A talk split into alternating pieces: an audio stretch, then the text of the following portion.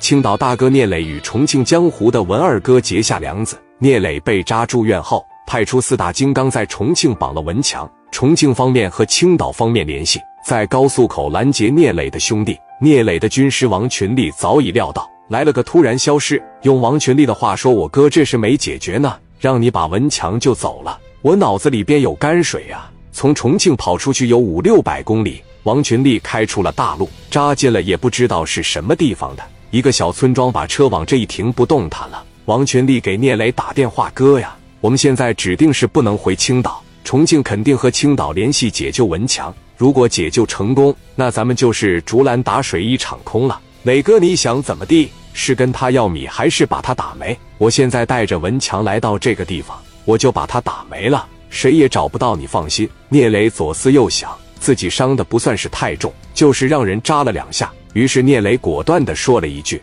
朝他的后心上给我打一下，然后让他给我准备点米，打到群力置业的户头，我就用公户收他的款，我看看他能怎么样。”王群力说：“我知道了，那让他先打米呗。”聂磊说：“是的。”王群力问要多少，聂磊说：“二百万。”放下电话，王群力来到文强跟前，说：“给群力置业打款二百万，多了也不跟你要，二百万到账我就放了你。”文强说：“我的职业不允许我这么做。”王群力说：“是吗？那你就死吧！”说话间，王群力把五十四打开，保险支在了文强的脑袋上。文强一看真要干了，连忙说：“别别别，我给我给！”王群力说：“好啊！”打电话，文强拨通了一个电话号码，让对方往群力置业账户上打了二百万。没过一会，款项到账。王群力想：怎么把这个事办圆满呢？聂磊没被扎死，我也不能把文强打死。聂磊已经回归理智，弄死文强也没有用。弄没他以后还得摆事，但是如果只要不打死，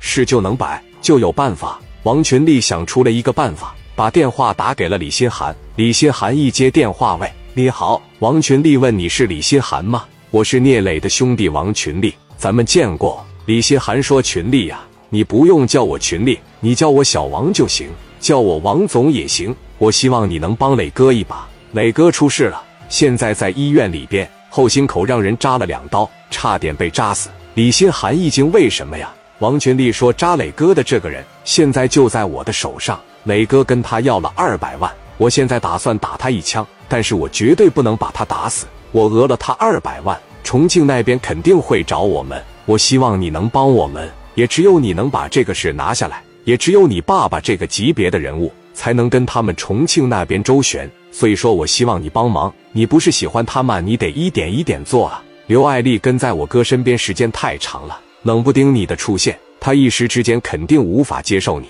你就默默的为他做，默默的为他付出。我哥多少给我口述了，你知道我磊哥跟我说了什么吗？李新涵焦急的问道：“磊哥说过什么呀？说过什么呀？”王群力说：“他说李新涵是个好女孩，我只是一时之间无法接受她。”李新涵高兴着问他：“真这样说了吗？”王群力说：“你看我能骗你吗？但是如果你爸那边要是不急着运作，重庆这边要是过来把我哥带走，你俩可能这一辈子都见不着了。”李新涵说：“那绝对不行，那我爸听我的呀，我不能眼看着让我磊哥死。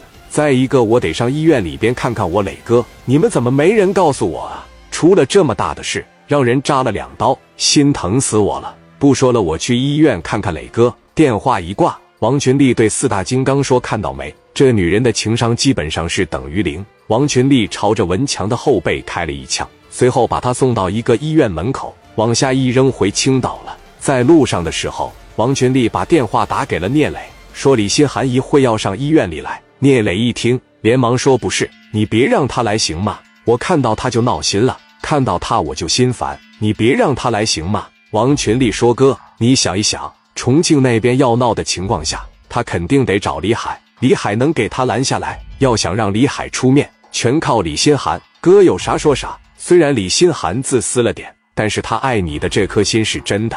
去了以后，你按我教你的词，你配合配合他。等出院了以后再说。聂磊说：“我这么做能对得起艾丽吗？”王群力说：“嫂子现在走了，遇到问题我们不是得解决问题吗？当不成夫妻，当个很好的朋友也挺好的。”该放下面子的时候，你得放下面子。文强是重庆市公司的二把手，李海要是不向着我们就完了。哥行不行？聂磊会做怎么样的选择呢？